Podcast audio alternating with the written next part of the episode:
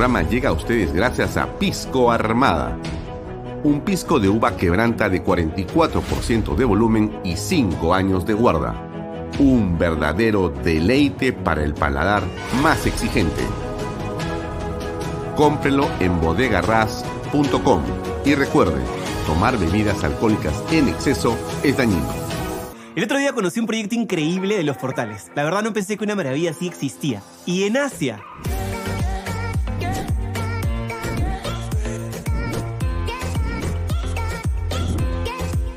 Pero como todo lo bueno siempre se acaba rápido, acompáñenme para que todos ustedes aprovechen esta gran oportunidad de adquirir su terreno y vivir la experiencia Monte Alto. Y es muy fácil de llegar. Llévame a Monte Alto. Dirígete a la Panamericana Sur, hasta el corazón de Asia. Imagina tu casa soñada dentro de este exclusivo condominio que cuenta con todo, para que puedas disfrutar del verano y de todo el año. Ah, y puedes ser dueño hoy mismo.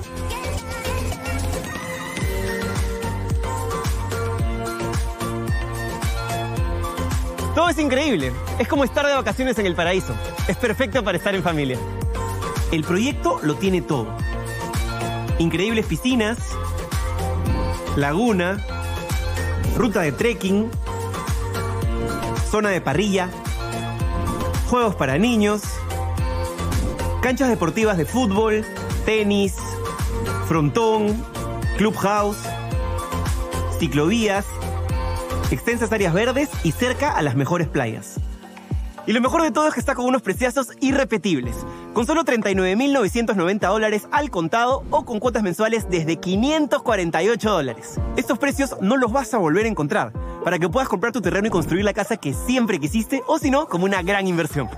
Lo mejor es que tu dinero se va a ir multiplicando. Estamos en los últimos días de estos grandes descuentos. Aprovecha hoy mismo, que no te ganen. Además, la ubicación tiene mucho valor. Estamos a un paso del Boulevard de Asia. Es una gran ventaja ya que tienes todo muy cerca, como restaurantes de primer nivel, tiendas exclusivas, clínicas y supermercados. Uno de los grandes beneficios es que desde el día siguiente de tu firma puedes hacer uso de las instalaciones del condominio. Y chicos, ¿cómo se sienten? Ha sido amor a primera vista, como si estuviéramos de vacaciones. Entonces está comprobadísimo. Monte Alto es lo que siempre soñaste. Empieza a vivir las vacaciones de tu vida al mejor precio. Disfruta con tu familia de todo lo que te ofrece Monte Alto. Visítanos hoy en nuestra sala de ventas y no pierdas esta gran oportunidad que no se repetirá. Estamos ubicados en el Boulevard de Asia, a la altura del kilómetro 97.5 de la Panamericana Sur. Y aprovecha las grandes ofertas por tu visita.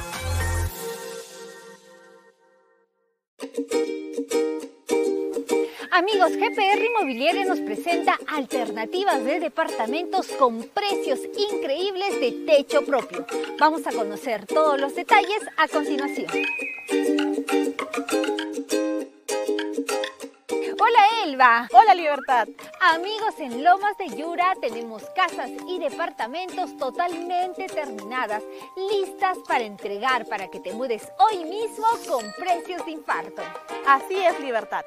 Además, con el bono de techo propio por 43.312.50 encontramos departamentos de dos habitaciones desde 65.687 soles y de tres habitaciones desde 76.987. Además, lo podemos pagar en cuotas mensuales de 773 soles. Es para no creerlo. Seguro te estarás preguntando cómo financiar una de estas viviendas. El procedimiento es muy fácil. Solo tienes que elegir la vivienda ideal para ti. En este caso puede ser una casa o un departamento. Y con el nuevo crédito hipotecario de ahorro vivienda del BBVA, firmas una declaración jurada donde sustentarás tus ingresos. Y así de fácil puedes ser propietario de una vivienda en las lomas de Yura. Amigos, ya no hay excusas para adquirir una casa o departamento con el nuevo crédito hipotecario de ahorro vivienda del BBVA con la campaña Tu palabra basta, todo es posible. Si no lograste aprobar tu crédito hipotecario tradicional, ahora sí lo podrás hacer y a sola firma. No esperes más. Si estás cansado de pagar alquiler o quieres independizarte y darle a tu familia seguridad, tranquilidad y una vivienda propia, visítanos ya y recorre nuestra casa piloto, donde podrás ver la óptima distribución de los ambientes y los excelentes acabados. Elba, ahora menciónanos algunos de los los beneficios de vivir en las lomas de Yura. Este proyecto tiene todo para desarrollarse como familia. Áreas verdes, agua las 24 horas del día, servicios completos de luz, desagüe y alumbrado público, pistas y veredas, título de propiedad y proyección en la segunda etapa para área comercial, colegios y más. Estoy segura que muchas familias quieren vivir en Lomas de Yura, así es que decidan ya y compren su vivienda de inmediato. Nos pueden ubicar en el kilómetro 17 en la carretera Arequipa-Yura o visitando todas nuestras redes sociales. Recuerden que las oportunidades no son para siempre. Ven y compra ya. Es tiempo de tener algo tuyo que será para siempre. Ahora puedes iniciar una nueva historia en Lomas de Yura.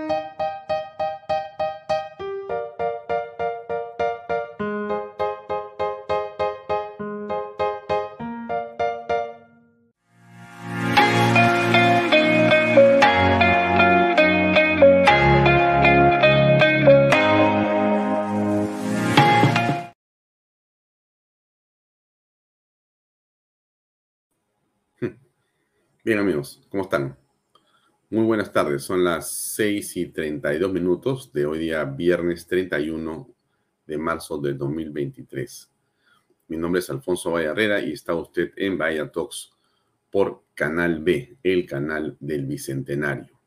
Como usted sabe, nos puede seguir por las redes sociales de Alfonso Bahía Herrera, también por las redes sociales de Canal B, canalb.pe, nos puede seguir en la página web nos puede seguir si usted descarga las aplicaciones y las tiene a través de Google Play o iStore. También nos puede seguir por las redes sociales del diario Expreso, eh, a través de las cuales salimos en simultáneo.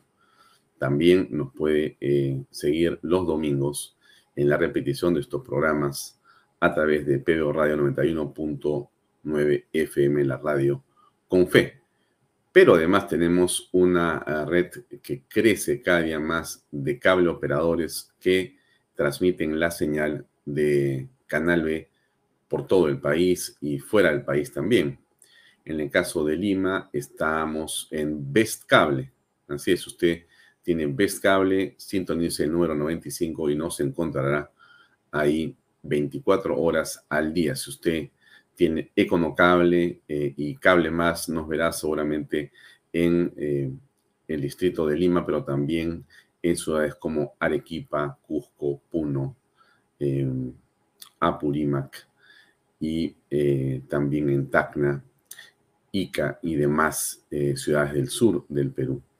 También nos puede ver a través de Incavisión en el Cusco. Nos ven en directo. Saludos a los amigos del departamento y región de Cusco, y también a través de Amazónica TV en el departamento de Loreto, Nauta, etcétera, etcétera, etcétera. Y por cierto, estamos en Win TV. Así es, usted puede eh, sintonizar en Win TV, nos va a encontrar en el logotipo, dele clic a eso y verá 24 horas al día programación de Canal B. Bien, gracias por estar con nosotros, a todos los amigos que se van sintonizando y que se van eh, uniendo a esta transmisión y a este programa. Muchas gracias, como todos los días, eh, por acompañarnos. Hoy finalmente viernes, una semana realmente muy intensa, eh, lleno de excelentes, eh, digamos, sucesos.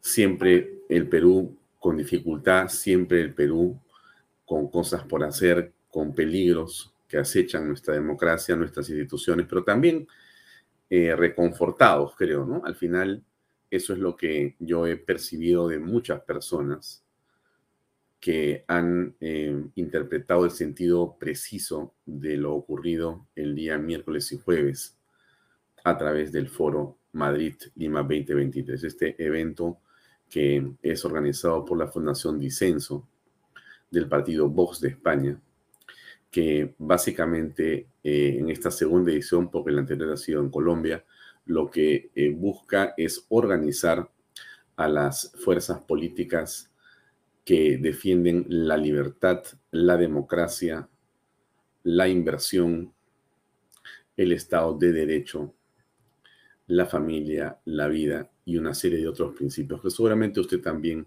los comparte plenamente. Y bueno, en esta edición en Lima eh, ha sido eh, un evento muy, digamos, reconfortante porque se ha eh, encontrado a muchos personajes de la política de la derecha en el Perú, del centro y la derecha en el Perú. Yo le diría la derecha en el Perú, concretamente, claramente y satisfactoriamente. hoy día vamos a transmitir un par de entrevistas. Gracias por el background. Ya, déjenmelo ahí, nomás no lo toquen. Em, hoy día vamos a transmitir un par de entrevistas eh, que tuvimos y que salieron al aire eh, el día eh, miércoles muy temprano, antes de iniciar las transmisiones. En realidad, antes de iniciar el foro, fue alrededor de un cuarto para las nueve de la mañana que tuvimos la oportunidad de conversar con Herman Terch. Vamos a poner la entrevista que dura algunos minutos y una un poco más extensa que tuvimos el día jueves, eh, como al mediodía, con eh, la presidenta de Vox, la parlamentaria Rocío Monasterio. Ahí en el banner me parece que han estado demasiado contentos por este, la visita del Foro de Madrid porque han puesto Rocío, Rocío Monasterio. Bueno, solamente es parte del entusiasmo del diseñador, pero es solamente un Rocío. Entrevista a Rocío Monasterio y a Germán Terech que vamos a ver en unos minutos más. Eh, pero a mí me parece muy eh, interesante comentarle a usted que sigue este programa, que conoce cuál es eh, la línea que hemos tenido siempre y que jamás hemos variado, en el sentido de qué significa conversar en torno a estos temas.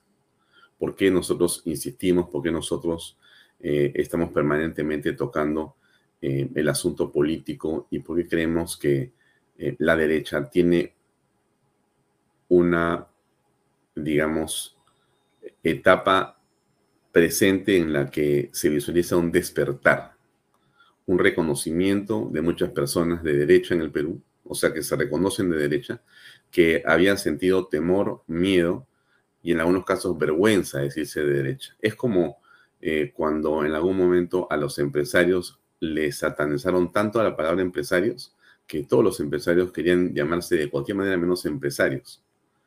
Porque hay eh, narrativas que se instauran en la sociedad y que lo que buscan y promueven es básicamente desdibujar y eh, neutralizar y, si es posible, acallar a las voces que les es y les son incómodas. Los empresarios importantes y exitosos se vieron durante mucho tiempo, años, y diría que hasta décadas, silenciados. Finalmente, ahora en los gobiernos están callados completamente, ¿no? Ese es, ese es, digamos, otro tema, ¿no? Pero lo que le digo es que así como ocurrió con los empresarios, ha ocurrido con la derecha en el Perú. Yo creo, y lo reitero en este programa y en donde sea que me toque comentarlo, que nuestro país es mayoritariamente de derecha, conservador y con una profunda fe religiosa. Esa es la clave de nuestra patria. La clave de nuestra patria es esa. ¿Por qué digo la clave? Porque es muy interesante no perder de vista que la familia, formada por madre, padre, hijos, eh, trabaja intensamente saliendo el emprendimiento del núcleo familiar y convirtiendo ese esfuerzo inicial, que puede ser muy pequeñito, pero en, eh, que termina convirtiéndose en el bienestar general de esa familia. El hijo se va a estudiar, la hija se va a estudiar, mejoran la empleabilidad en general de la familia, porque no se aprecian como personas que se desarraigan o que se desmiembran. No sé si usted me, entiende, sino que en realidad todo ello eh, eh, permite que la familia aún se consolide más. Le pasará a usted lo que me pasa a mí y quizá lo que yo siempre vi en mi casa desde muy pequeño, ¿no? Eh, a mi padre al lado de mi madre, mi madre siempre ayudando, y todos los hijos alrededor. y así creo que hemos sido criados nosotros, mis hermanas en una situación muy parecida. Yo, obviamente, también lo percibo todos los días en mi casa y, eso no quita modo alguno que seas machista o no machista, ¿no? Porque eso es realmente eh, otro, otro conversación para otro programa, ¿no? Este, y entonces eso ha hecho y hace que las sociedades como la peruana crezcan, se desarrollen y avancen, pero sobre todo puedan construir un bienestar a partir del desarrollo económico que la familia provee.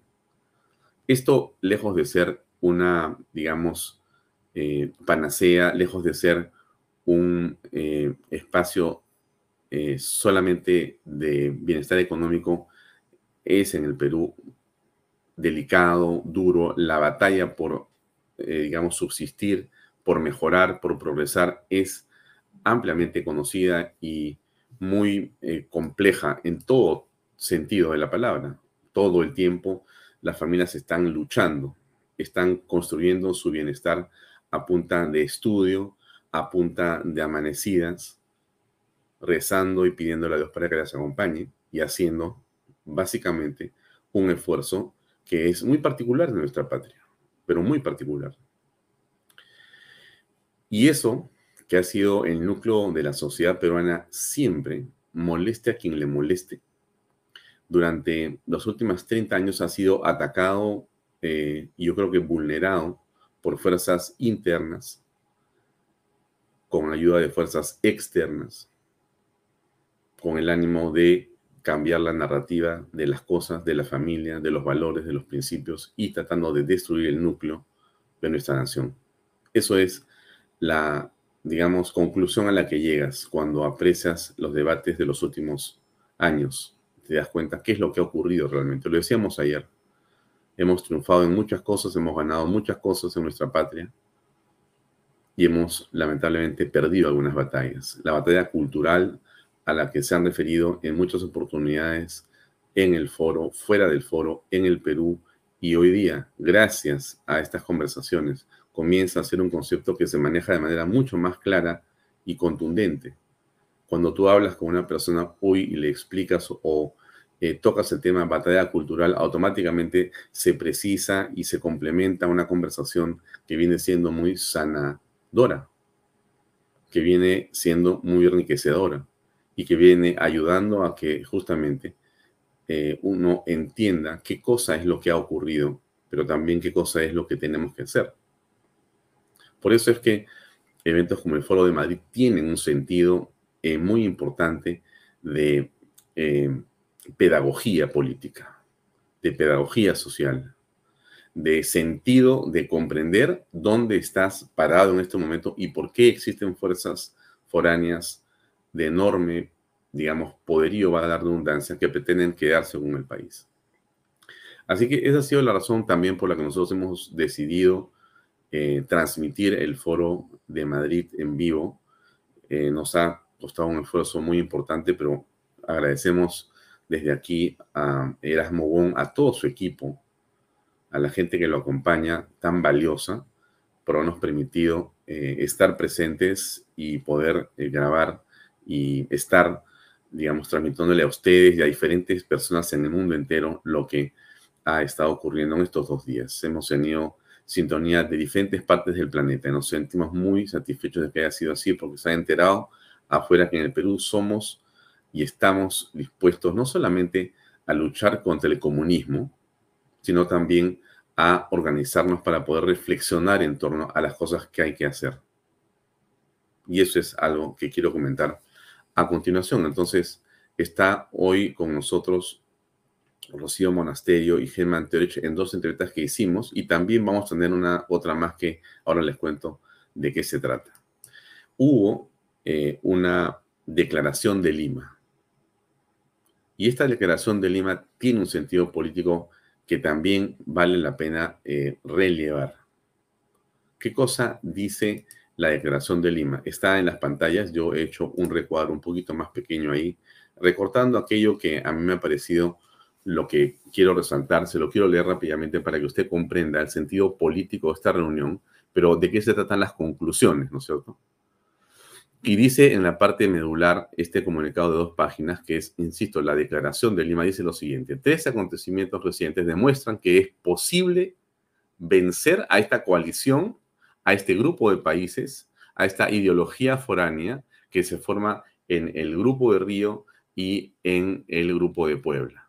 Y dice así, el contundente, o sea, ¿qué cosa son estos tres acontecimientos que, demuestran que se les pueden vencer? No obstante, eh, el poderío económico, la mentira sostenida en prensa y en medios diversos, unos que están con ellos y otros que se ponen de perfil de manera inexplicable frente a lo que estamos apreciando. Pero bueno, ¿qué y cuáles son estos tres, eh, digamos, acontecimientos que han ocurrido? El contundente fracaso de una propuesta de Carta Magna en Chile. Como ustedes saben, se destruyó prácticamente Santiago para imponer una carta que al final de cuentas eh, ha sido eh, rechazada por la mayoría de chilenos. Uno. Dos. La condena e inhabilitación de la corrupta Cristina Fernández de Kirchner y la destitución constitucional del golpista Pedro Castillo. Estos tres hechos constituyen apenas el principio de una serie de retrocesos que sufrirán los miembros del Foro de Sao Paulo y del Grupo de Puebla durante los próximos meses. Así es. Estos que venían embalados, la gente distraída, el pueblo peruano y otros pueblos que no comprendían lo que ocurría, ni, se, ni creían, ni, y, muchas veces en, hace cuatro o cinco años cuando tú hablas del Foro de Sao Paulo te decían, ja, ja, ja, ¿cómo puedes creer eso? Cuando se habló después de la reencarnación de ese foro de Sao Paulo en el grupo de Plata, dijeron, pero no, eso ya es la teoría de la conspiración. Estás viendo fantasmas, no existe eso. Pero era cierto, estaban organizándose para continuar medrando, corrompiendo y destruyendo las democracias para instaurar las cúpulas de poder de estos fascinerosos. ¿Qué más dice este, este comunicado? ¿no? Animados por esta perspectiva y confiados en que la democracia, las libertades y el Estado de Derecho prevalecerán en nuestras naciones, los presentes en el segundo encuentro del Foro de Madrid en Lima nos comprometemos solemnemente a continuar dedicando nuestros esfuerzos en los siguientes aspectos. Primero, defender la democracia peruana, sus instituciones y su soberanía frente a la pretensión del Foro de Sao Paulo y del Grupo de Puebla y de gobiernos injerencistas como Argentina, Bolivia, Colombia, México de imponer a toda costa a uno de sus secuaces en la presidencia de la República. Ese secuaz hoy día ha sido nuevamente eh, dejado en la cárcel, porque el Poder Judicial ha determinado que se queda adentro. No hay nada que hacer. Bien ahí. Segundo, intensificar la articulación de los sectores democráticos de la, de la, de la iberósfera hasta contar con una poderosa estructura capaz de defender a nuestras naciones de los embates del castrocomunismo, el narcotráfico y la injerencia de potenciales extracontinentales totalitarias. Resulta inaceptable que en medio de la guerra de exterminio de Vladimir Putin contra Ucrania haya regímenes como el de Venezuela que ofrecen su territorio y tropas rusas para que éstas amplíen su campo de acción en la región. Podría continuar leyéndole, hay muchas cosas más, no quiero ser excesivo en esto, usted lo puede encontrar esto en, eh, por supuesto, las redes sociales y también en Canal B. Pero esto era algo que valía la pena comentarle, esta declaración de Lima. Eh, y bueno, esto, como usted más o menos también ha captado, ha desesperado a algunos caviares y a no menos izquierdistas, ultraizquierdistas, rojos por naturaleza, por esencia, pero básicamente por billetera.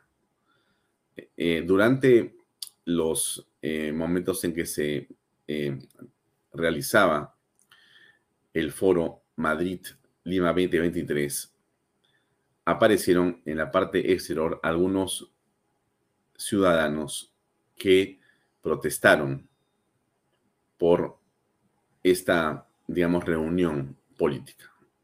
Unas imágenes para que usted sepa qué fue lo que sucedió.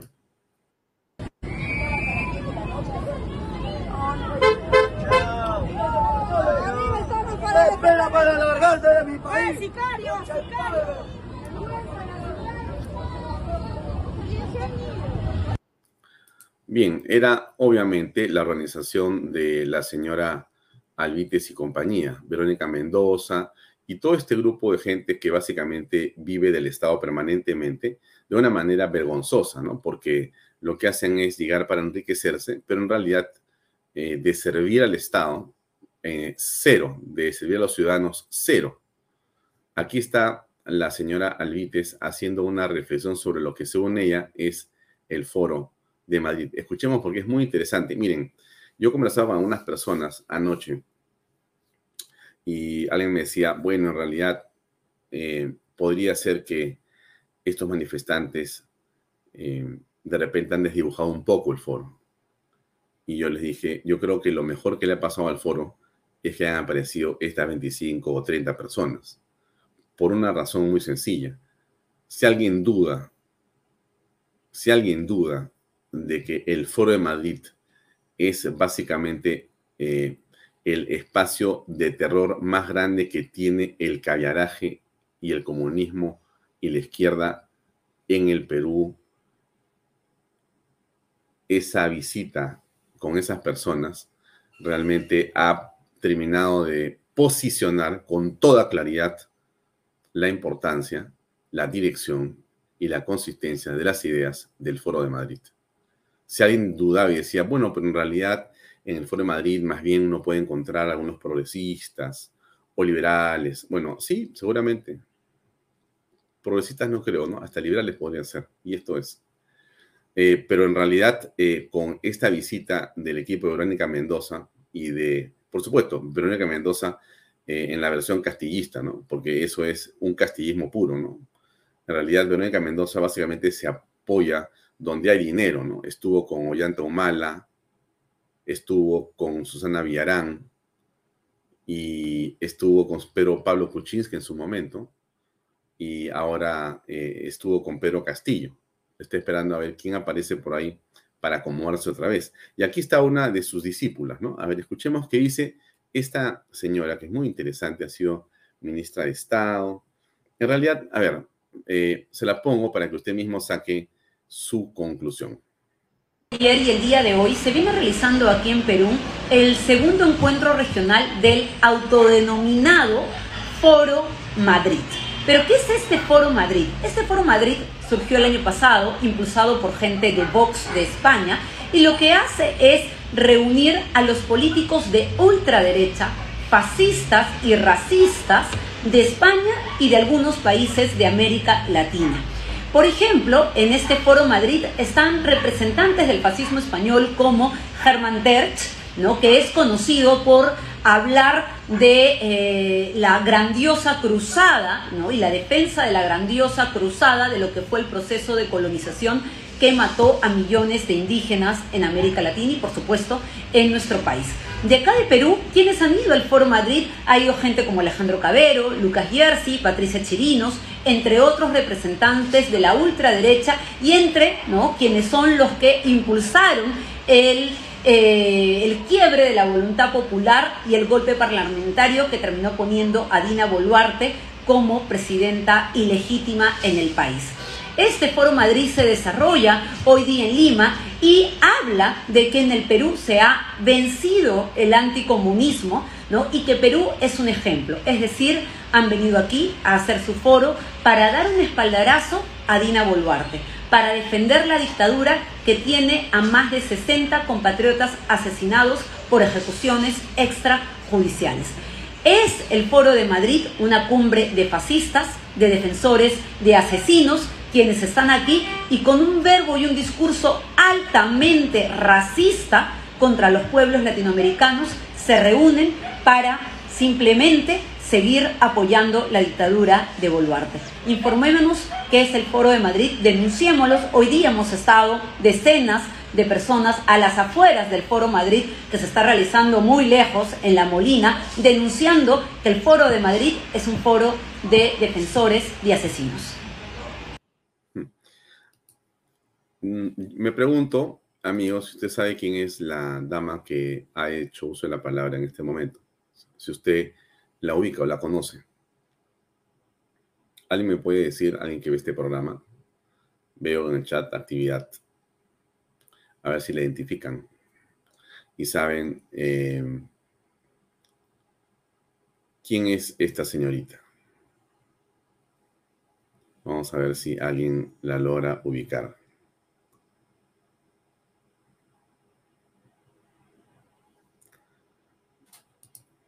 Muy bien, alguien ha dicho algo ahí. Es la Albites, dicen. Alguien más dice Albites. Es la hermana de Flor Pablo. no, no es la hermana de Flor Pablo. Ah, muy bien, sí es la señora Albites, es la, la, exactamente, gracias, este Luis Velázquez, muy amable. Es la señorita Lucía Albites, o la señora Lucía Albites, que eh, ha tenido un cargo importante en el gobierno de Pedro Castillo, ¿no? Hmm. Me parece que ha sido ministra de Estado. Una nueva cachorra de la señora Mendoza, dicen ahí. Bueno, ok. Entonces, esa es una posición eh, que en libertad nos parece muy interesante escuchar, ¿no? Porque la democracia permite que podamos contrastar las opiniones y que tú puedas decir básicamente lo que quieres. La señora Alvites, haciendo uso de su derecho a expresarse como todos lo tenemos, dice lo que piensa sobre Foro Madrid. Usted sabe lo que es el Foro Madrid, lo hemos comentado aquí en extenso, pero vamos a continuar profundizando porque hay un tema que a mí me parece central y es el siguiente, amigos. Miren, nosotros, me refiero a usted que está en Canal B, Vaya Talks y nos ve y nos sigue y estamos en, este, en esta conversación, em, nosotros somos parte del activismo. O sea, eh, cuando nosotros conversamos con otras personas, cuando nosotros dialogamos en nuestros hogares, lo que estamos haciendo es básicamente eh, aclarar, eh, explicar y solamente inducir para poder darle luz a esas personas que podrían no entender y podrían creer el discurso de la señora Alvites. La señora Alvites tiene una posición que es una narrativa comunistoide clarísimamente formada en los espacios donde ellos, digamos, avanzan y donde la derecha dejó libre el camino. La juventud, en cierta parte, ha tomado algunas de las ideas de la señora Alvites, que son las de eh, eh, el caviaraje o el comunismo y, y, todo ese espacio, y las han hecho, las han creído verdad, cuando son absolutamente falsas, absolutamente falsas. Entonces, lo que creo que eh, sirve esta explicación de lo que es el foro Madrid es para que usted comprenda realmente de qué se trata, ¿no? Ahora, yo no lo voy a explicar tan bien como lo va a explicar eh, Terch y como lo explica Rocío Monasterio. A ver, escuchemos a Germán Terch un momento, porque yo eh, le hice una entrevista o varias entrevistas en el foro. Em, usted va a ver que la toma es solamente la cara de ellos, era porque esa imagen en realidad es para una agencia internacional que estamos eh, nosotros colaborando y nos pedían eh, una entrevista con solamente la cara de la persona. Y esa imagen que usted ve es la que solamente saldrá en, eh, muy pronto en el extranjero.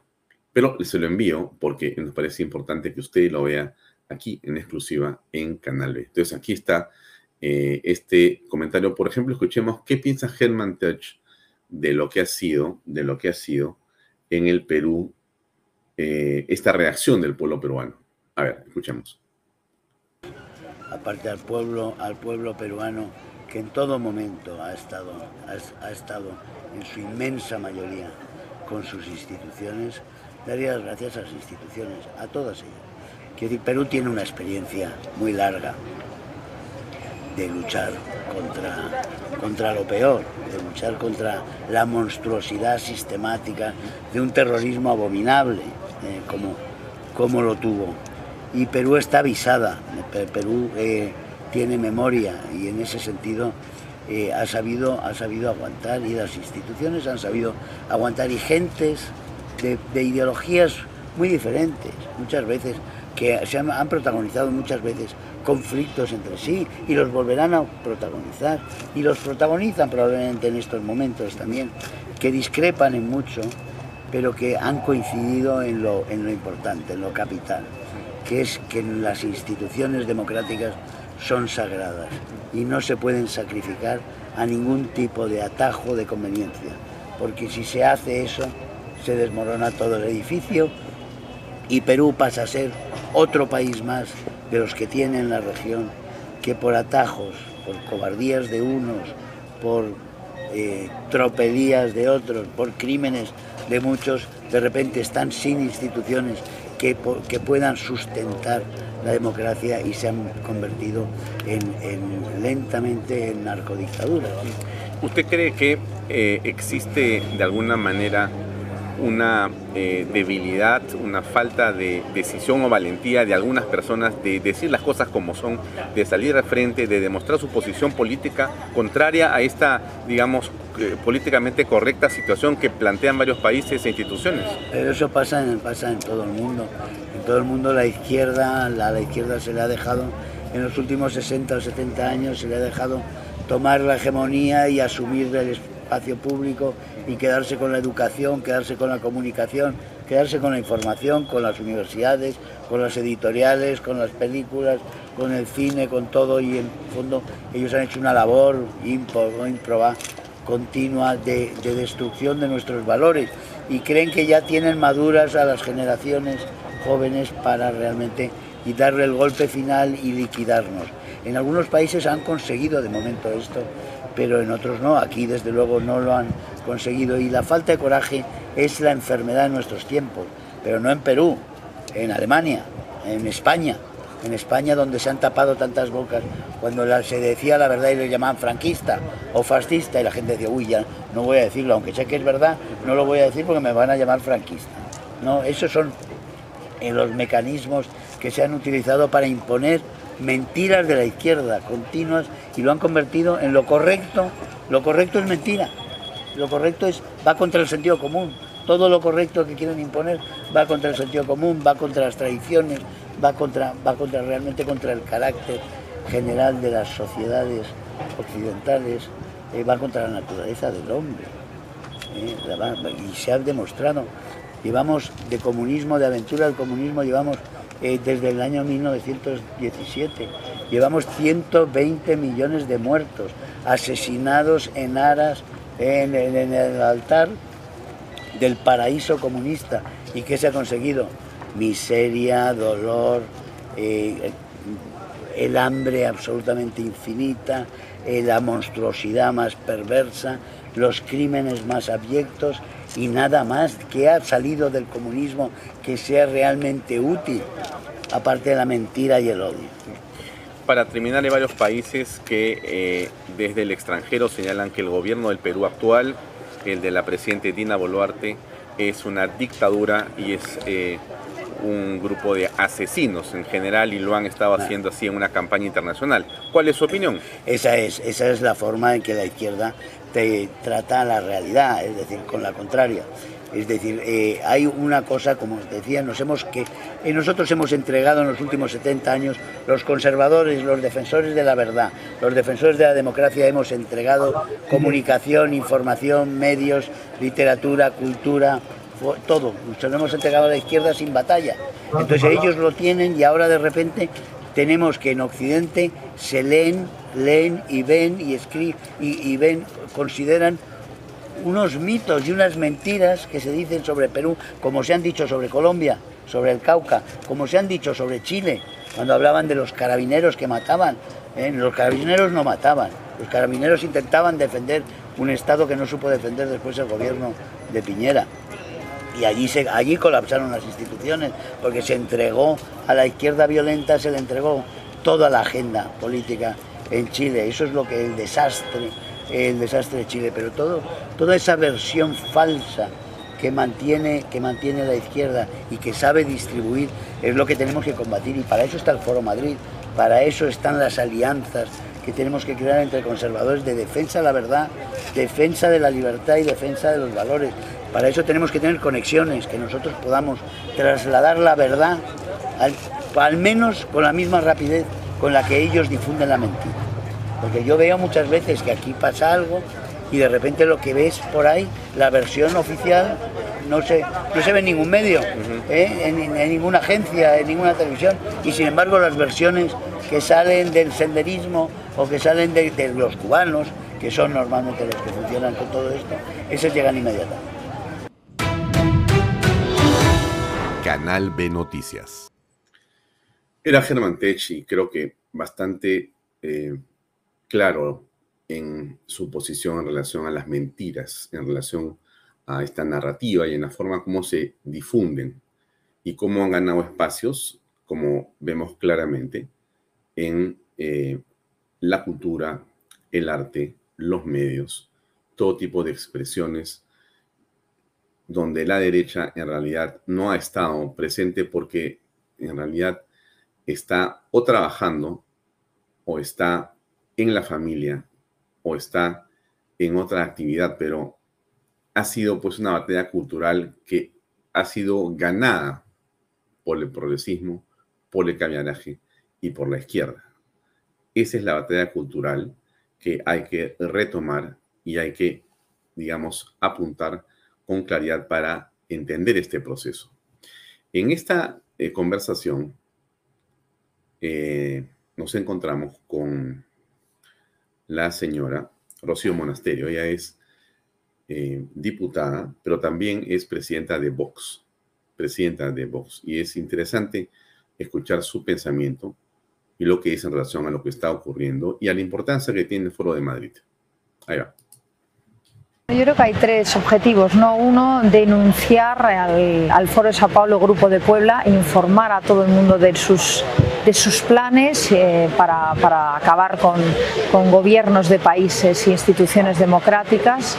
Eh, la segunda es dar las herramientas para defendernos, eh, hablar de la importancia de defender las instituciones, de, de no permitir modificaciones en la Constitución que, ellos quieren para perpetuarse en el poder y de cómo es importante la batalla cultural, no solo, no solo la defensa del libre mercado. ¿no? Y tercero, eh, hablar de cómo generar y crear una red, que es el Foro Madrid, para ayudarnos unos a otros cada vez que se, que se produce una injerencia o un ataque a uno de los gobiernos. Es un orgullo para nosotros lo que ha hecho el Perú, ha sido un ejemplo para el mundo entero, lo hemos visto con admiración desde España eh, habéis resistido, habéis aguantado el envite y, por supuesto vamos a seguir ayudando y colaborando para que, para que podáis eh, resistir, pero vamos a ayudar eh, y, sustentar de alguna manera una red que consiga hacer retroceder al Grupo de Puebla.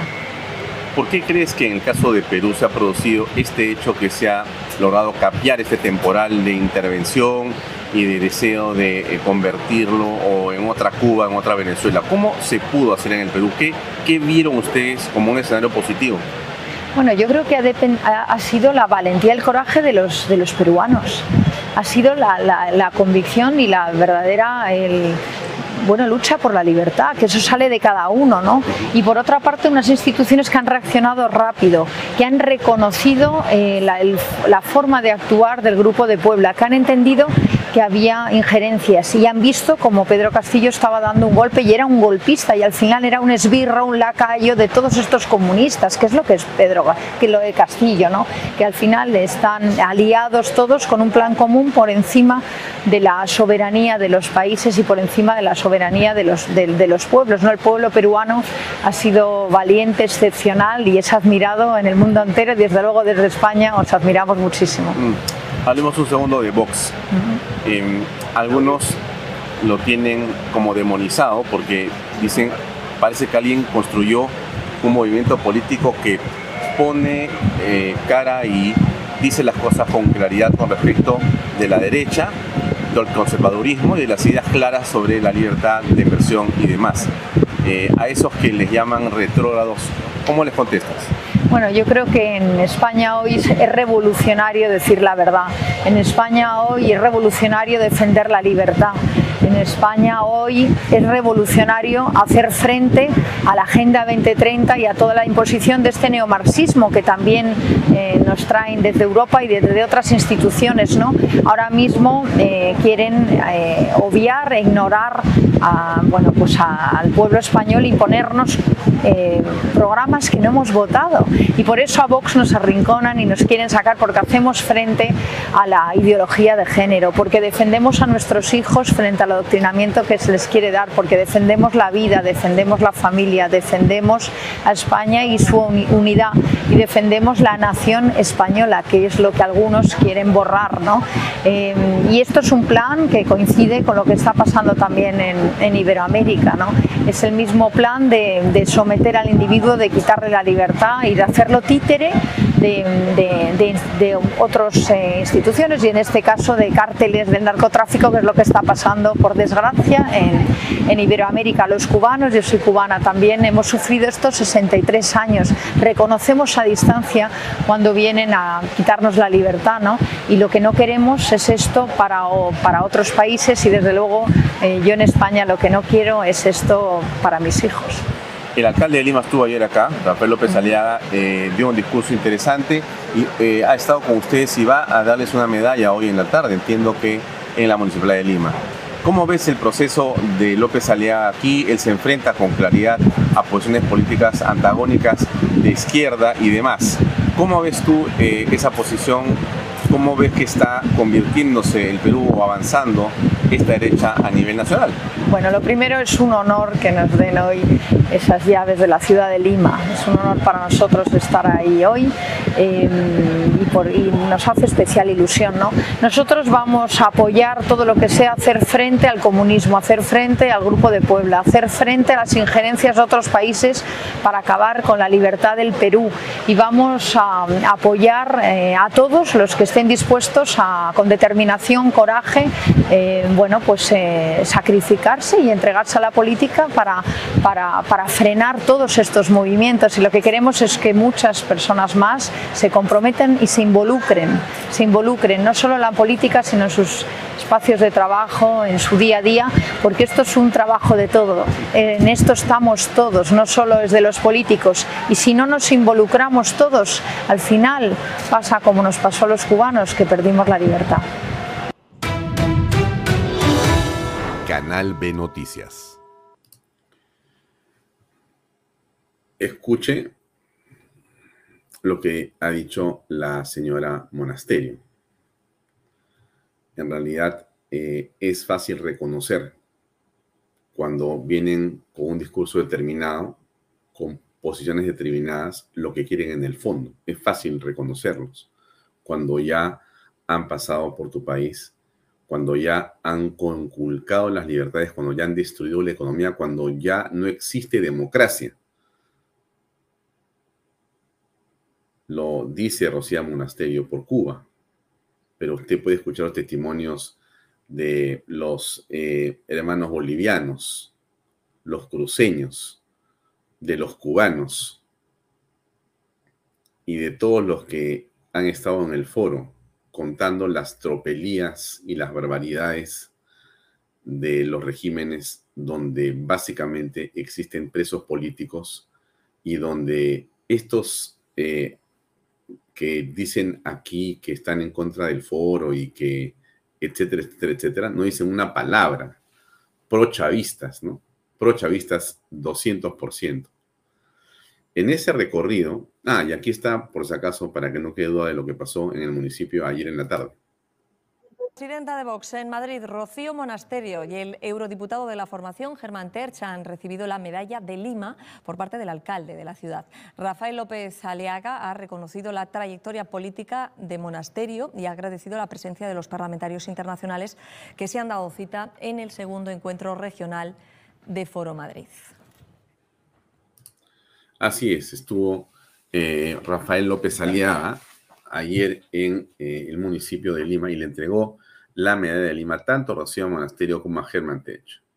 Por supuesto que esto, eh, como ustedes imaginarán, ha despertado pues una especie de tormenta de los caviares y los izquierdistas, ¿no? Están en este momento pues mirando el techo desmayados, todos están desmayados por lo que ha hecho López Aliaga. Que, digamos, como yo les he dicho a ustedes, eh, el caviar tiene celular, iPad y tiene computadoras. Y también tiene televisores, ¿no es cierto? En la esquina izquierda, mentira, en la esquina derecha de la pantalla, tienen dos fotografías. La de el ministro de Educación, Óscar Becerra, y la de Rafael López Aleaga Porquilov. Porque son los dos que le quitan el sueño a los caviares y a los izquierdistas. Los atormentan, o sea, los caviares se levantan en la noche sudando eh, con una lamentable, seguramente, pesadilla permanente de imaginar lo que va a ocurrir cuando López Aliaga y el ministro de Educación hagan lo que dicen que van a hacer, que es básicamente uno para las consultorías y el otro, el ministro de Educación, eh, revisar lo que ha ocurrido con 720 millones de soles de consultorías en 10 años en los últimos tiempos en el Ministerio de Educación. Em, así que, ah, bueno, quizá, bueno, AZ Al dice, yo sumaría, no, no, perdóname, ¿quién es? Sí, acá está. Yo sumaría a Philip Butters. Bueno, es posible, es posible. Te doy, te doy esa concesión y te agradezco por tu eh, sugerencia. Quizá en el fondo también está la foto de Philip Butters. Bueno, pero podría estar también la de Beto Ortiz y la de tantas personas, pero voy al hecho de que en realidad es eh, lo que obviamente ocurre, ¿no? Porque tiene una posición, como lo decimos ayer, puede que no tenga filtro, puede ser que mucha gente diga, pero es que no debería expresarse así. Miren, todas esas cosas, amigos, se pueden dar y se pueden criticar y creo que es bueno criticarlas y comentarlas y de repente contárselas o decírselas por las redes sociales, los que quieran o los que tengan contacto con Rafael, pues que le digan lo que piensan de su forma de comunicarse. Pero yo le voy a decir otra cosa. Miren, no existe un líder perfecto, no existe un político perfecto.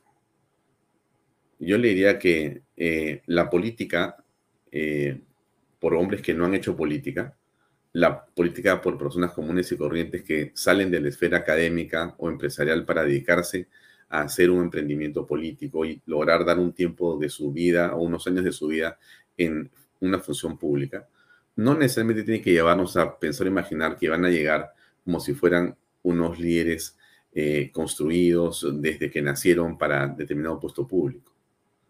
Llegan como todos llegamos a diversos escenarios con todas las imperfecciones. Pero en el caso de López Aliaga, como lo hemos dicho aquí también, con toda la franqueza que él se expresa. Porque usted puede seguramente coincidir conmigo que podemos eh, no estar de acuerdo en muchas cosas de las que hace o la forma en que utiliza Rafael López Alea para expresarse aquí o allá. Pero lo que no podemos dudar es en la sinceridad de su discurso, en la veracidad del mismo, en la valentía que es el otro atributo que yo creo que es fundamental. Eh, y por eso yo le decía, está Oscar Becerra en esa foto y al costado está Rafael López Aliaga y realmente aterrorizados por lo que ambos están haciendo. Em, vamos a ir sobre las consultorías en un ratito, ¿no?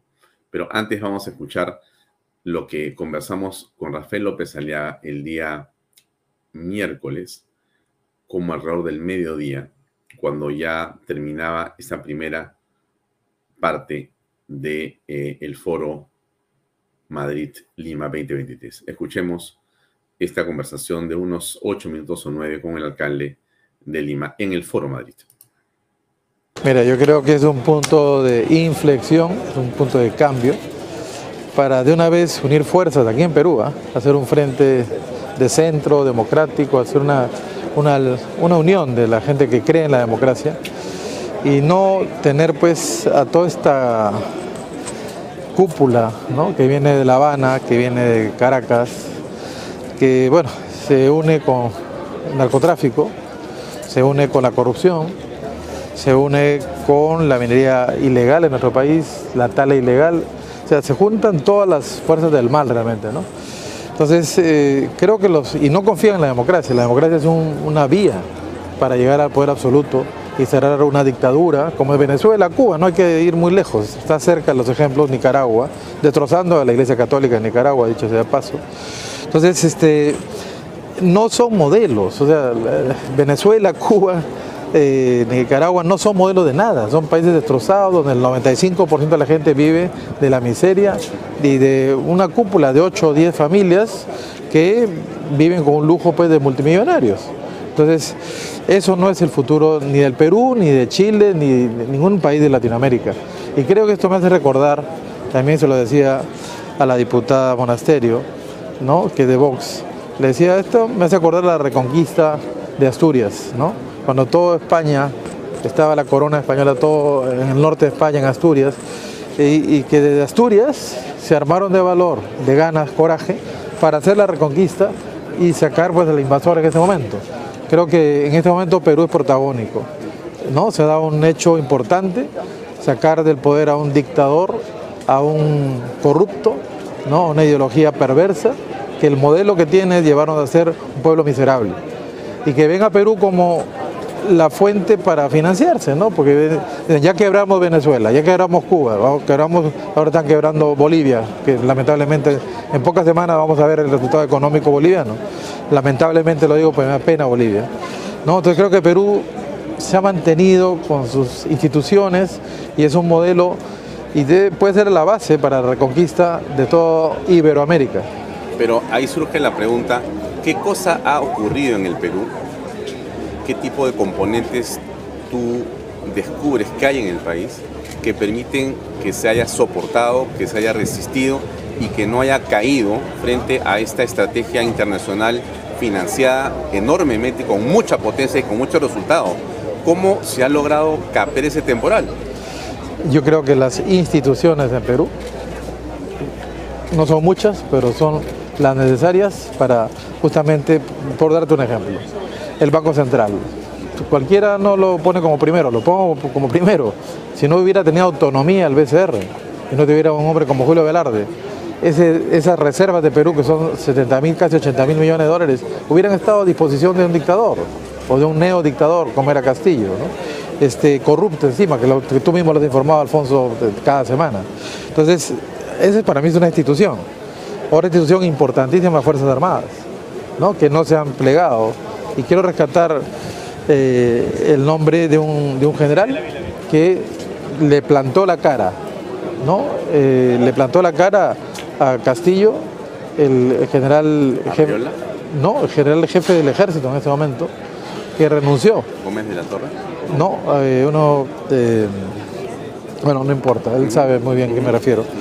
que le plantó la cara, renunció y lo dejó sin línea de mando. Si ese evento no se daba, el día 7 de diciembre. El día 7 de diciembre. No, eh, me acuerdo el nombre, pero sí, había una Córdoba, que ha sido, Córdoba, Córdoba, esencial, fundamental. Córdoba, El, general Córdoba. El general Córdoba. pues nadie lo está destacando, pero si él hubiera hecho el, el no de Córdoba, la renuncia de Córdoba, le tiró abajo el golpe de Estado. Porque la policía, mi opinión, es que ya estaba comprometida a darlo. ¿no? ¿Córdoba salvó al Perú? Yo te diría que la historia nos va a demostrar que sí. ¿Ya? pero la fiscal también. Hay, mucho, hay muchas instituciones, sea, la Fuerza Armada, la Fiscalía, el Banco Central, ¿no? este, el Poder Judicial ¿cómo inclusive. explicas esta aparente contradicción entre un país con tanta informalidad, con tanta informalidad, pero con instituciones que logran resolver por la vía institucional eh, una crisis de esta naturaleza?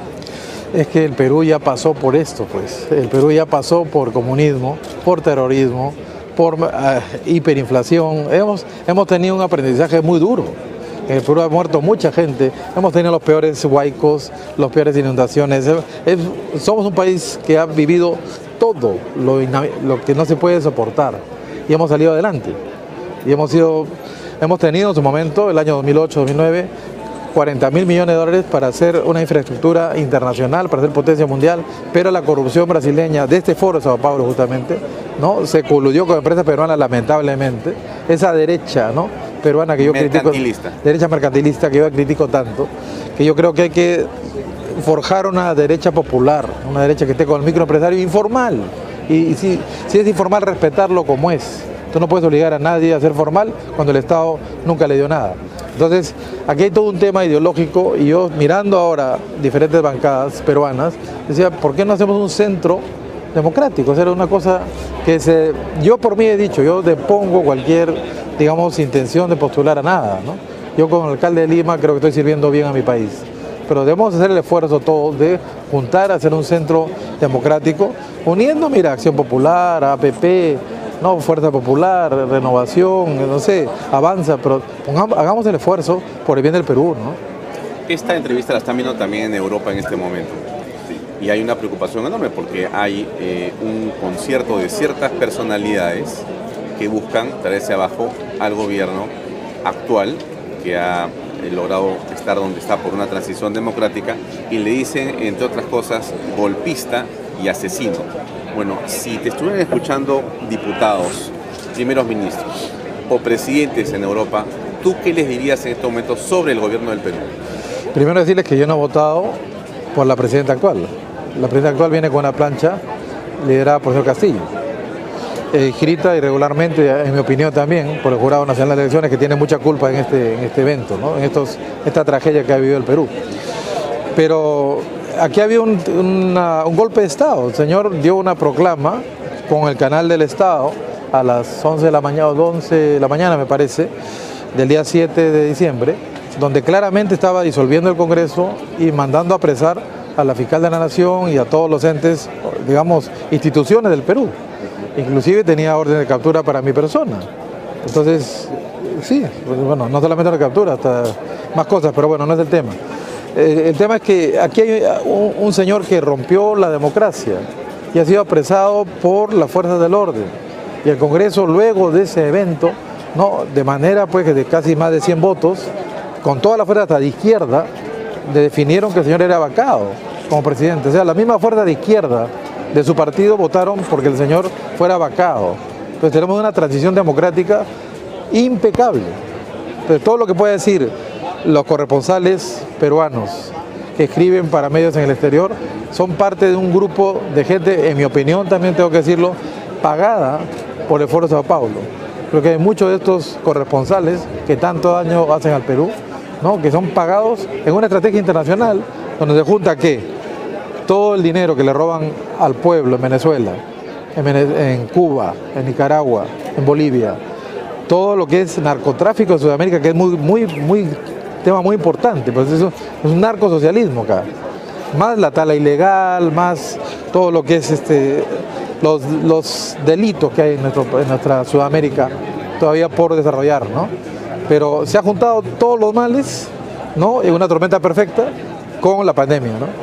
Aquí hemos tenido demasiada, se han unido todos los elementos para producir este, esta catástrofe donde el Perú ya salió.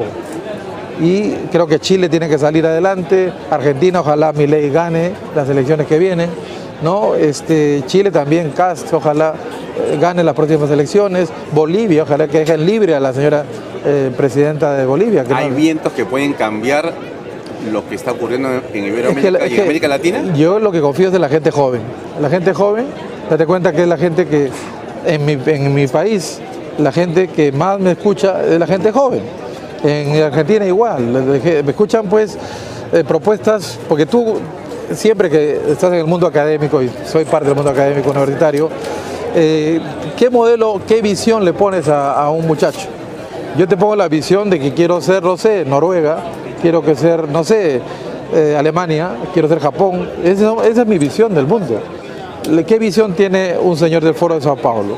¿Ser Cuba, Venezuela, no, eh, Nicaragua o Bolivia quebrada en estos momentos? No, o sea, no tienen visión, no tienen futuro más que para una cúpula de, cuatro o cinco delincuentes, ¿no? Muy bien. Rafael, muchas gracias. Gracias, Alfonso. No, no, gracias por tu trabajo. Muy amable. Mucho. Gracias. Bien, amigo. Canal B Noticias. Bien. Ah, sí, ese era Rafael López Aliaga en su faceta de Porky Love, como él se denomina ahora porque está tratando de hacer y mantener una, digamos, eh, percepción amigable para estos temas de política, ¿no es cierto? Para ver cómo eh, se logra generar un consenso. No nos olvidemos, amigos, que usted suma y va a encontrar que somos más también en los resultados electorales. O sea que la derecha es más pues que la izquierda. Eso lo detestan muchas personas. Pero la división es impresionante en la derecha. Los egos, la manera como es imposible moderarlos. Cuando en lugar de de manera responsable, como lo está planteando López Aliaga ahora, es bueno decir yo me bajo del carro para que cualquiera en lugar mío entre, pero la idea es apuntalar a un candidato que logre los consensos. Entonces no se produce consenso y nos dispersamos, entran los caviares y perdemos. Entonces, eh, noticia de último minuto, por cierto, del Poder Judicial, la Sala Penal Permanente de la Corte Suprema que preside César San Martín Castro ratifica 36 meses de prisión preventiva dictada contra el expresidente Pedro Castillo Terrones, investigado por el presunto delito de organización criminal y otros. Esta que ve usted ahí no es por si acaso por el golpe de Estado. El golpe de Estado tiene su eh, propia eh, plazo, pero esta es la de 36 meses. La del golpe de Estado es la de 18 meses. Así que esta es por eh, las carpetas fiscales que vienen de la doctora Patricia Benavides, otra persona demonizada, otra persona perseguida por el caviaraje y por la izquierda, porque están desesperados, desesperados. Usted puede apreciar en los medios que le son afín al caviaraje, en los medios desde donde disparan ellos una cantidad impresionante de interpretaciones antojadizas, cuanto no falsas de lo que pasa en el país y entonces se da cuenta de los medios que tienen los caviares claramente, tanto en lo digital o alternativo como en la prensa, radio, prensa escrita o otros medios abiertos o de cable. Y también usted lo va a apreciar lamentablemente como otros medios escritos, otros radios, otrora importantes, y otros medios de comunicación de señal abierta se ponen de perfil se hacen los que no entienden o se hacen los democráticos dándole micrófono a personas que claramente van en contra de los intereses nacionales mayoritarios del país. No hay que haber escuchado ninguna ponencia del Foro de Madrid para saber a qué me refiero. Así que eso es lo que también está detrás de esta situación. Bien, sigo con mi programa. Em, pero mire, este asunto, déjenme poner esto acá. Mire, esto es algo interesante, ¿no? Porque en las últimas horas, el ministro de Educación, este hombre que es Oscar Becerra, que no conozco, pero algún día voy a conocer, em, ha dicho que se han expulsado de universidades a 14 sentenciados por terrorismo o apología al terrorismo. Muy bien. No voy a extenderme en ese tema, pero esto es lo que está haciendo el señor Becerra.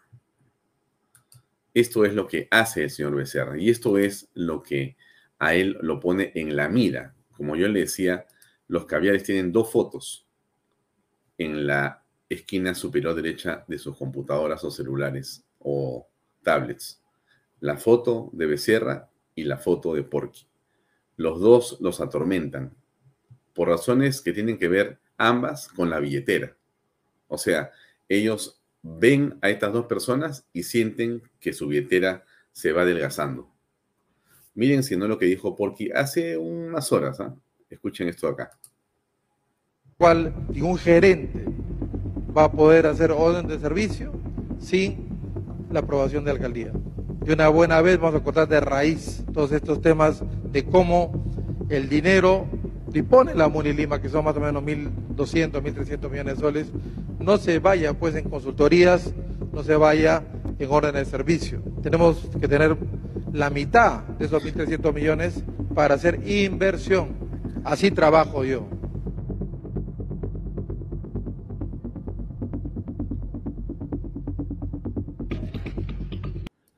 Bien, o sea que no van a haber más consultorías que no pasen por el visto bueno del alcalde. Está bien. Pero miren ustedes por qué razón la tienen fijada contra López Aliaga. Ahora, escuchemos ahora al ministro Becerra para que usted vea qué cosa es lo que también les aterra a los caviares por este lado. Recuerde esto, ahí va, a continuación. Yo diría que ha sido más bien la vía para el enriquecimiento de algunas personas y organizaciones eh, relacionadas con algunos sectores del propio gobierno, de las ONGs, de las consultoras, este, y eso no está bien, pues porque 728 millones, más de 700 millones en consultorías en unos pocos años, deberían habernos llevado a haber pues superado el promedio, por lo menos, este, estar entre los mejores de Latinoamérica, y lo que ha sucedido es lo contrario.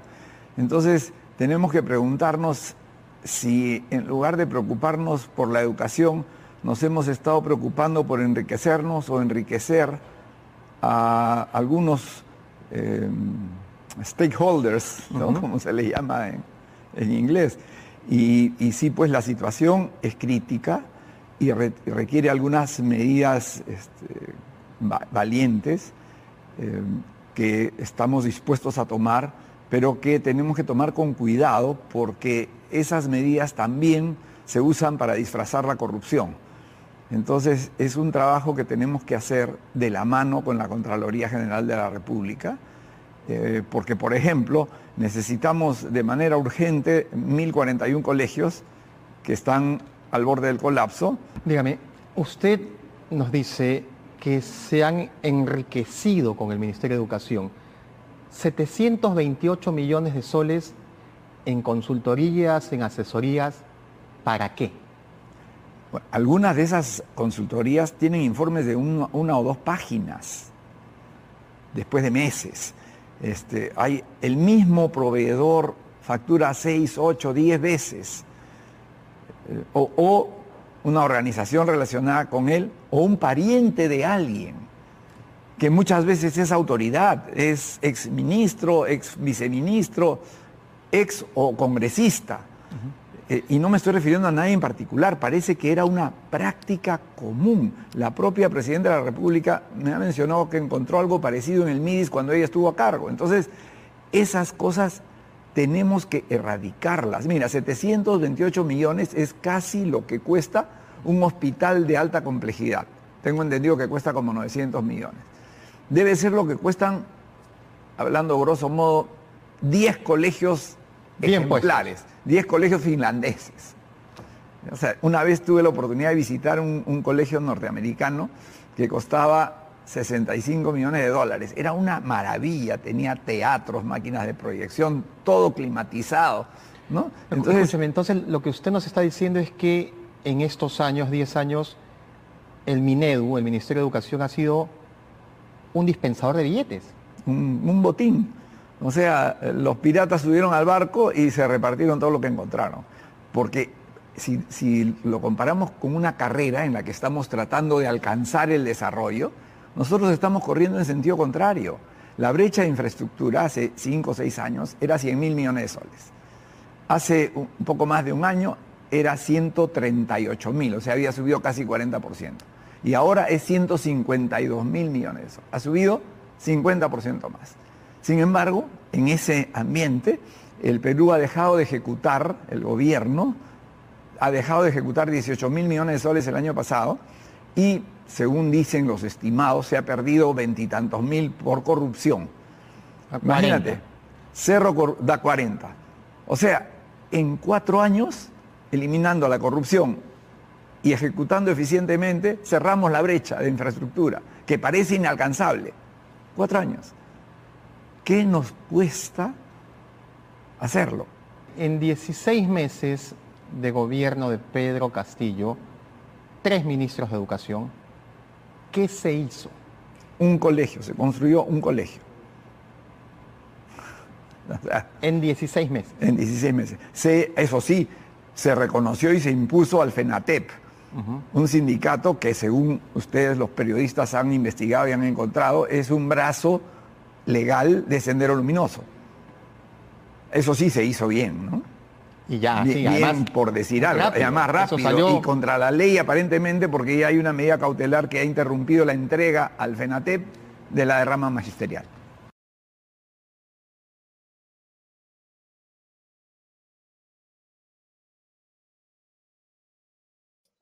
Micrófono, por favor.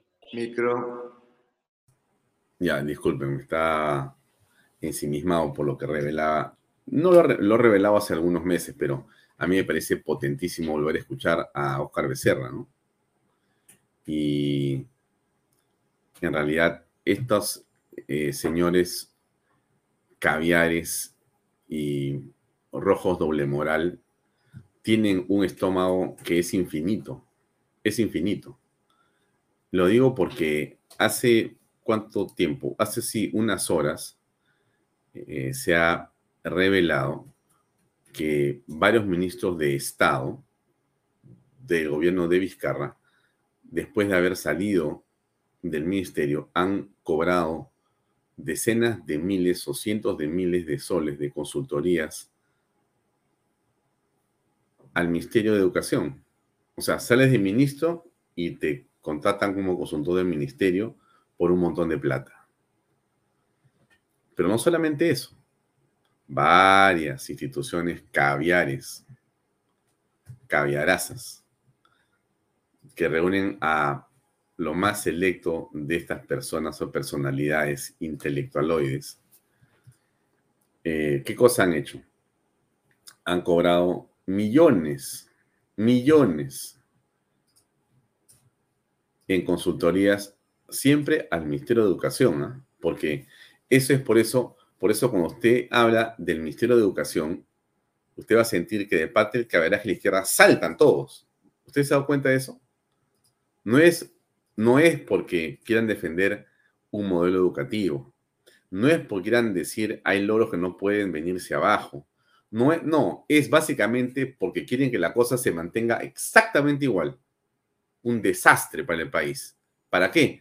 Para que ellos digan, mira, en realidad lo que se necesita acá es, te voy a decir qué, una consultoría.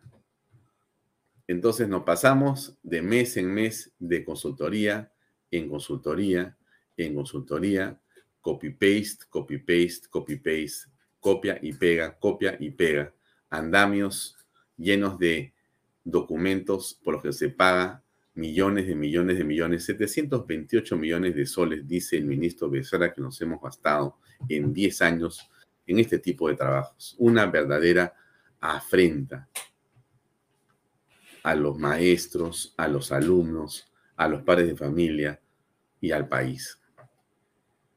De esto que yo le digo, usted va a encontrar en los medios afines al caberaje alguna palabra, en los radios algún reportaje, en la televisión alguna cosa. No, de esto no se habla, esto es un tema tabú. Y las dos fotos que yo le digo, las dos fotos son la de Porky y la de Becerra. Son las dos fotos, ministro de Educación y alcalde de Lima, porque ambos han osado decirle no a las consultorías. Y eso tiene una significación, tiene una importancia fundamental. En las últimas horas ha habido otro ministro que ha dicho algo, que es el de salud. Vamos a ver si es verdad lo que escuché eh, de esta eh, señora. Se lo pongo para, para ver si, si se refiere al tema de las consultorías. Maestro, por favor, quería preguntar. El ministro de Defensa, Jorge Chávez, ya ha confirmado su presencia para este 4 de abril, que será interpelado en las instalaciones del Congreso de la República. Miren, son competencias propias de- del Congreso, nosotros respetamos y todos los ministros sabemos que de por sí tenemos que cuando nos convocan acudir y, y ya está, explicar. Eh, creo que en ese marco del diálogo eh, fácilmente uno puede discernir y acá es más importante darle eh, la información necesaria a la población. Ministra, ¿qué respuesta dar como aclaración o transparencia con referencia a esta empresa de transporte de seguridad contratada en el ministerio que tendría que ver con Petro Perú? Mire, yo te digo con honestidad. Primero, que soy una mujer transparente. Segundo, es muy fácil soplar, cogerlas no. 26 años de trabajo para que alguien lo diga de una forma descontextualizada. Sencillamente que ocupar, tengo que ocuparme en cosas, sin cosas importantes. Muchas gracias. ¿Fue su gestión, ministra? No, jamás. Y eso verifíquenlo bien. Ayer se dio a conocer una suma de consultorías en el Ministerio de Educación. ¿Ustedes en su ministerio han hecho alguna evaluación? Gracias. Mire, miren, eh, dentro de nuestro sector sí hemos encontrado consultorías, claro, y los hemos trasladado al órgano de control, también a la mesa técnica, y siempre hemos hecho partícipe de la Contraloría. Por cada acción tenemos que de por sí dar cuenta a la Contraloría y también a la Fiscalía, ¿por qué no? porque tenemos que tener claridad en nuestra gestión. En ese escenario hemos encontrado eh, casi por un valor de 260 millones estas consultorías y eh, venimos de hace más de dos años en, toda esa etapa y pienso que esto tiene que eh, de por sí procederse por el conducto regular y sancionar a quienes deben sancionar. Y es en ese escenario también nosotros apenas eh, nos enteramos de cualquier, em, eh, de, de, cualquier denuncia de nuestro sector, rápidamente darle cuenta a la Contraloría y, este, y de por sí nosotros ya hemos entregado los ocho tomos para que lo verifiquen y se sancione. La vacancia que está promoviendo la izquierda, cuéntenos, ministra, ¿cómo le están tomando ustedes y cuál es la opinión? ¿Cómo le están tomando en el gobierno esta vacancia que está buscando a la izquierda? ¿Cómo lo está viendo la presidente mismo también? Mire, con honestidad y sinceridad y con total transparencia, nosotros estamos abocados en trabajar. Y lo que se tenga que hacer, pues respetamos. Finalmente nosotros no vamos a parar de trabajar. El gabinete, el gabinete está más unido que nunca y la señora presidenta está firme en sus decisiones y vamos a hacer lo mejor para nuestro país. Buscar oportunidad en salud, mejorar los servicios de salud, llevar los medicamentos a tiempo y sobre todo a usted, querida familia. En esta situación tan difícil te quiero pedir desde acá, desde el Congreso de la República, unámonos para poder luchar contra el dengue. El dengue no nos puede ganar. Es por esa razón que quisiera que todos estos de prevención se priorice, funiguemos, eliminemos todos los inservibles. Hmm. Bueno, a ver, eh, esta dama, esta señora que hemos escuchado es ministra de Salud. Y claro, uno en principio cree que a los ministros hay que considerarlos como personas que hablan siempre con franqueza. Pero habría que ver de dónde vienen, ¿no? Siempre uno es no solamente lo que dice y hace, sino también de dónde vienes.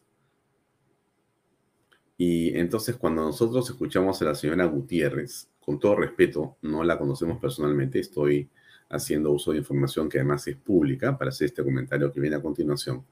Lo que a mí sí me preocupa sobre ella es que claramente la señora eh, Gutiérrez tiene y ha tenido una vinculación muy estrecha con Martín Vizcarra, conocido por algunos como el apelativo de lagarto, porque ella al momento que es designada ministra de Salud por eh, la señora presidente Dina Boluarte.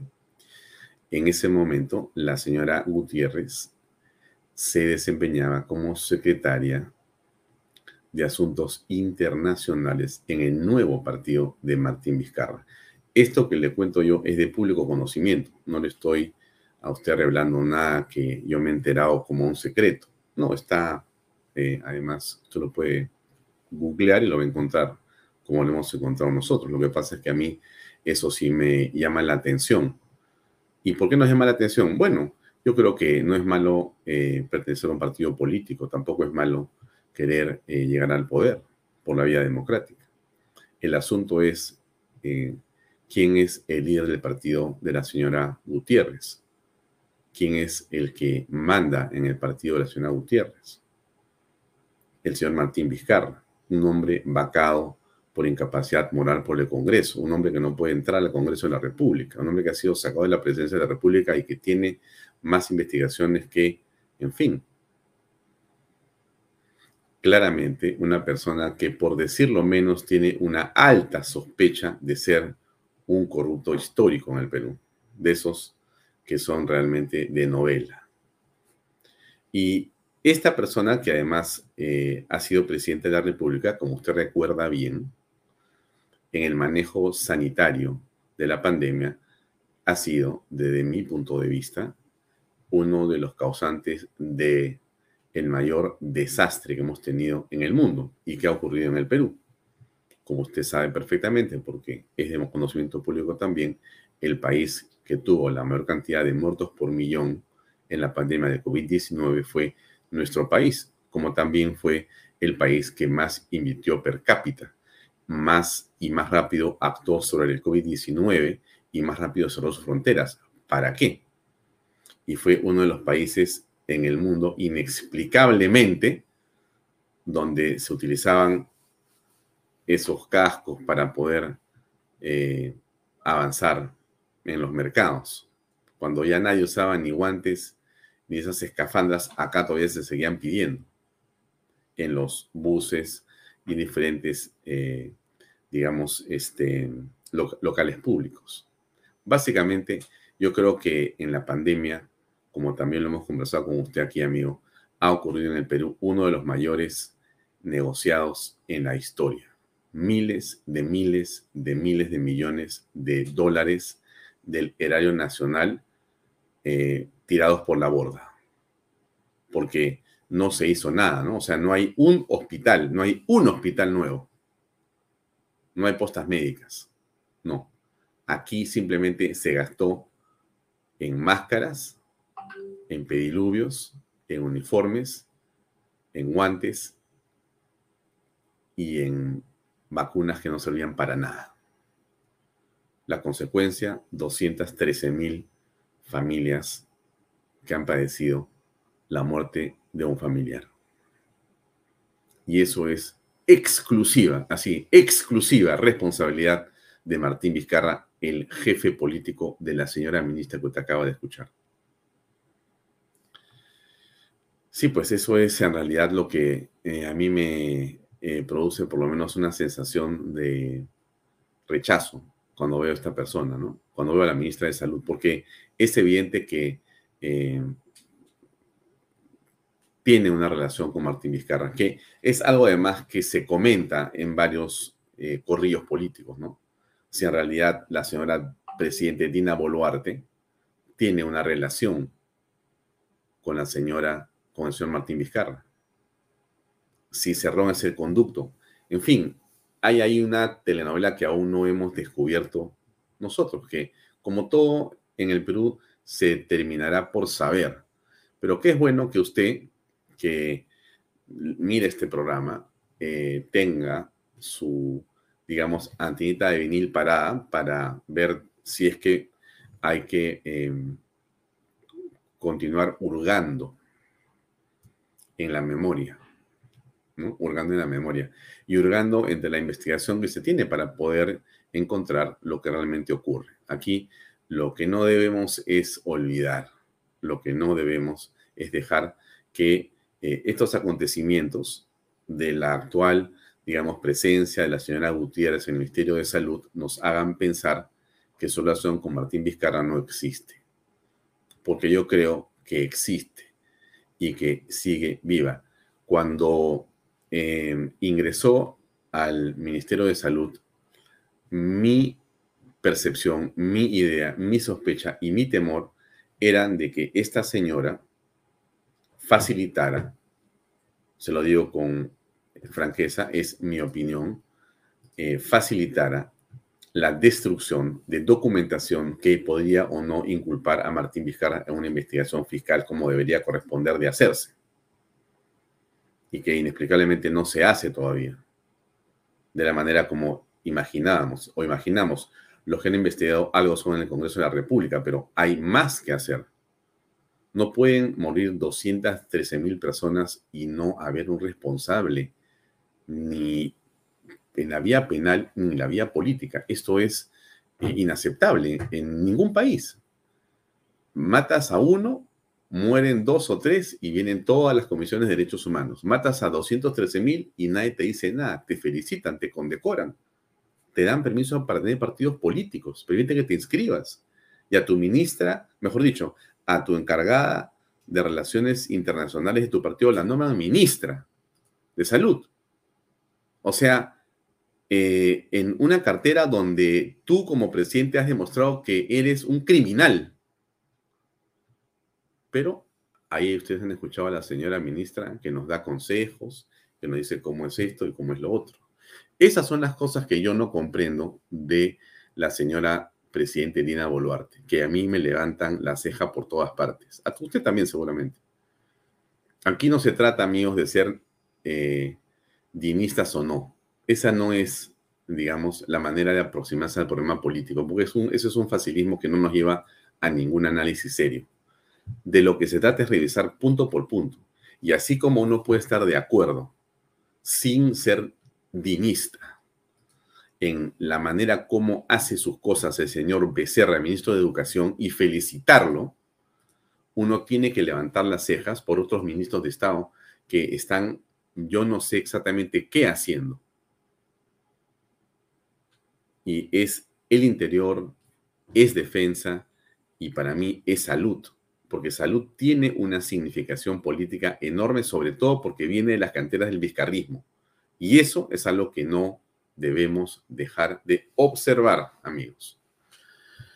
Bien, eh, hay algo de último minuto que me dice.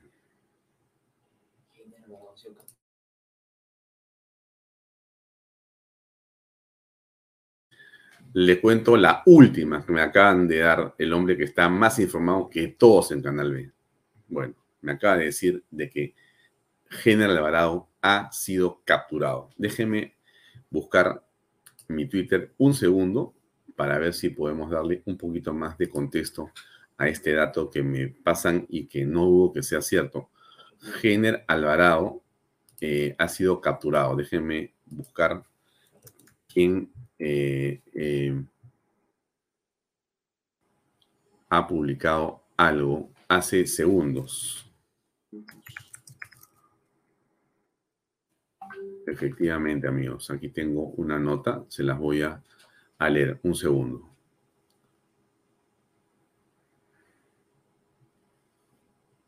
Mm, mm, mm.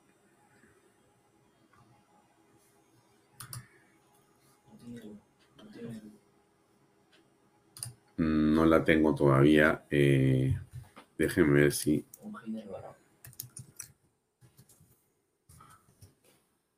Acaba de, de, ocurrir, así que espérenme un poquito de paciencia y les voy a decir si podemos confirmar esto.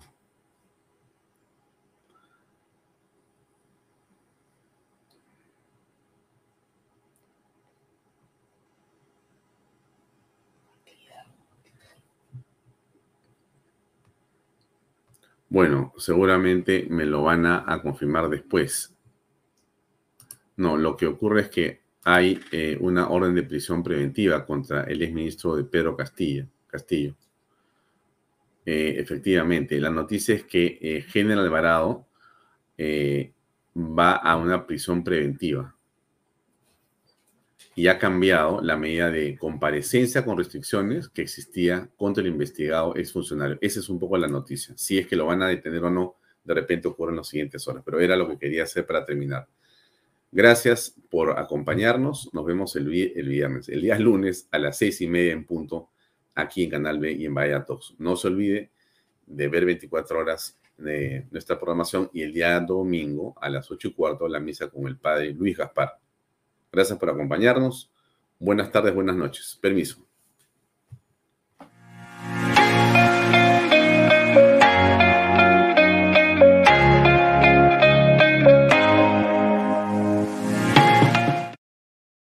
Este programa llega a ustedes gracias a Pisco Armada.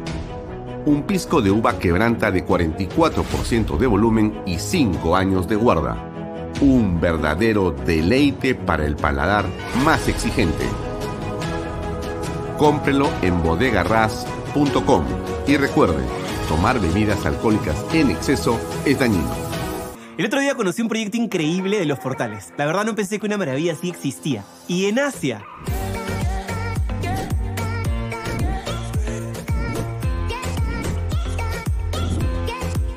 Pero como todo lo bueno siempre se acaba rápido, acompáñenme para que todos ustedes aprovechen esta gran oportunidad de adquirir su terreno y vivir la experiencia Monte Alto.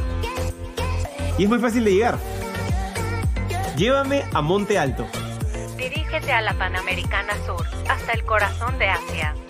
Imagina tu casa soñada dentro de este exclusivo condominio que cuenta con todo, para que puedas disfrutar del verano y de todo el año. Ah, y puedes ser dueño hoy mismo.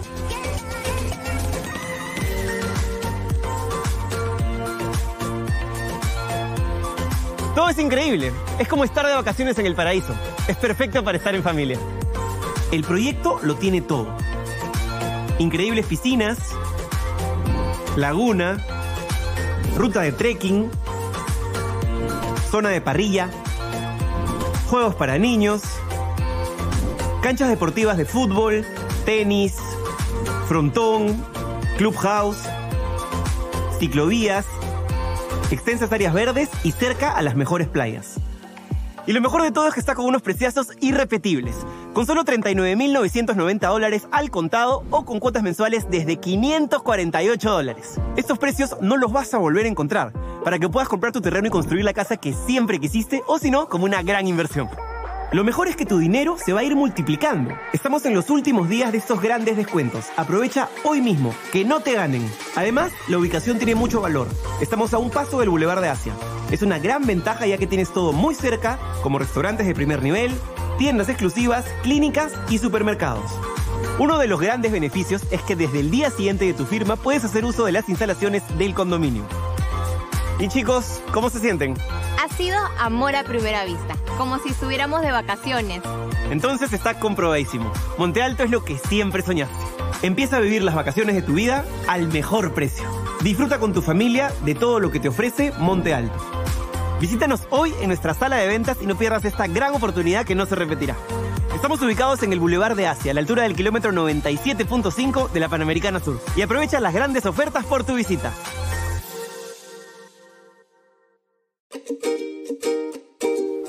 Amigos, GPR Inmobiliaria nos presenta alternativas de departamentos con precios increíbles de techo propio. Vamos a conocer todos los detalles a continuación. Hola Elba. Hola Libertad. Amigos, en Lomas de Yura tenemos casas y departamentos totalmente terminadas, listas para entregar para que te mudes hoy mismo con precios de infarto. Así es Libertad. Además, con el bono de techo propio por 43.312.50 encontramos departamentos de dos habitaciones desde 65.687 soles y de tres habitaciones desde 76.987. Además, lo podemos pagar en cuotas mensuales de 773 soles. Es para no creerlo. Seguro te estarás preguntando cómo financiar una de estas viviendas. El procedimiento es muy fácil. Solo tienes que elegir la vivienda ideal para ti. En este caso puede ser una casa o un departamento. Y con el nuevo crédito hipotecario de ahorro vivienda del BBVA, firmas una declaración jurada donde sustentarás tus ingresos. Y así de fácil puedes ser propietario de una vivienda en las lomas de Yura. Ya no hay excusas para adquirir una casa o departamento con el nuevo crédito hipotecario de ahorro vivienda del BBVA con la campaña Tu palabra basta, todo es posible. Si no lograste aprobar tu crédito hipotecario tradicional, ahora sí lo podrás hacer y a sola firma. No esperes más. Si estás cansado de pagar alquiler o quieres independizarte y darle a tu familia seguridad, tranquilidad y una vivienda propia, visítanos ya y recorre nuestra casa piloto, donde podrás ver la óptima distribución de los ambientes y los excelentes acabados. Elba, ahora menciónanos algunos de los beneficios de vivir en las lomas de Yura. Este proyecto tiene todo para desarrollarse como familia. Áreas verdes, agua las 24 horas del día, servicios completos de luz, desagüe y alumbrado público, pistas y veredas, título de propiedad. Y proyección en la segunda etapa para área comercial, colegios y más. Estoy segura que muchas familias quieren vivir en Lomas de Yura, así es que decidan ya y compren su vivienda de inmediato. Nos pueden ubicar en el kilómetro 17 en la carretera Arequipa-Yura o visitando todas nuestras redes sociales. Recuerden que las oportunidades no son para siempre. Ven y compra ya. Es tiempo de tener algo tuyo que será para siempre. Ahora puedes iniciar una nueva historia en Lomas de Yura.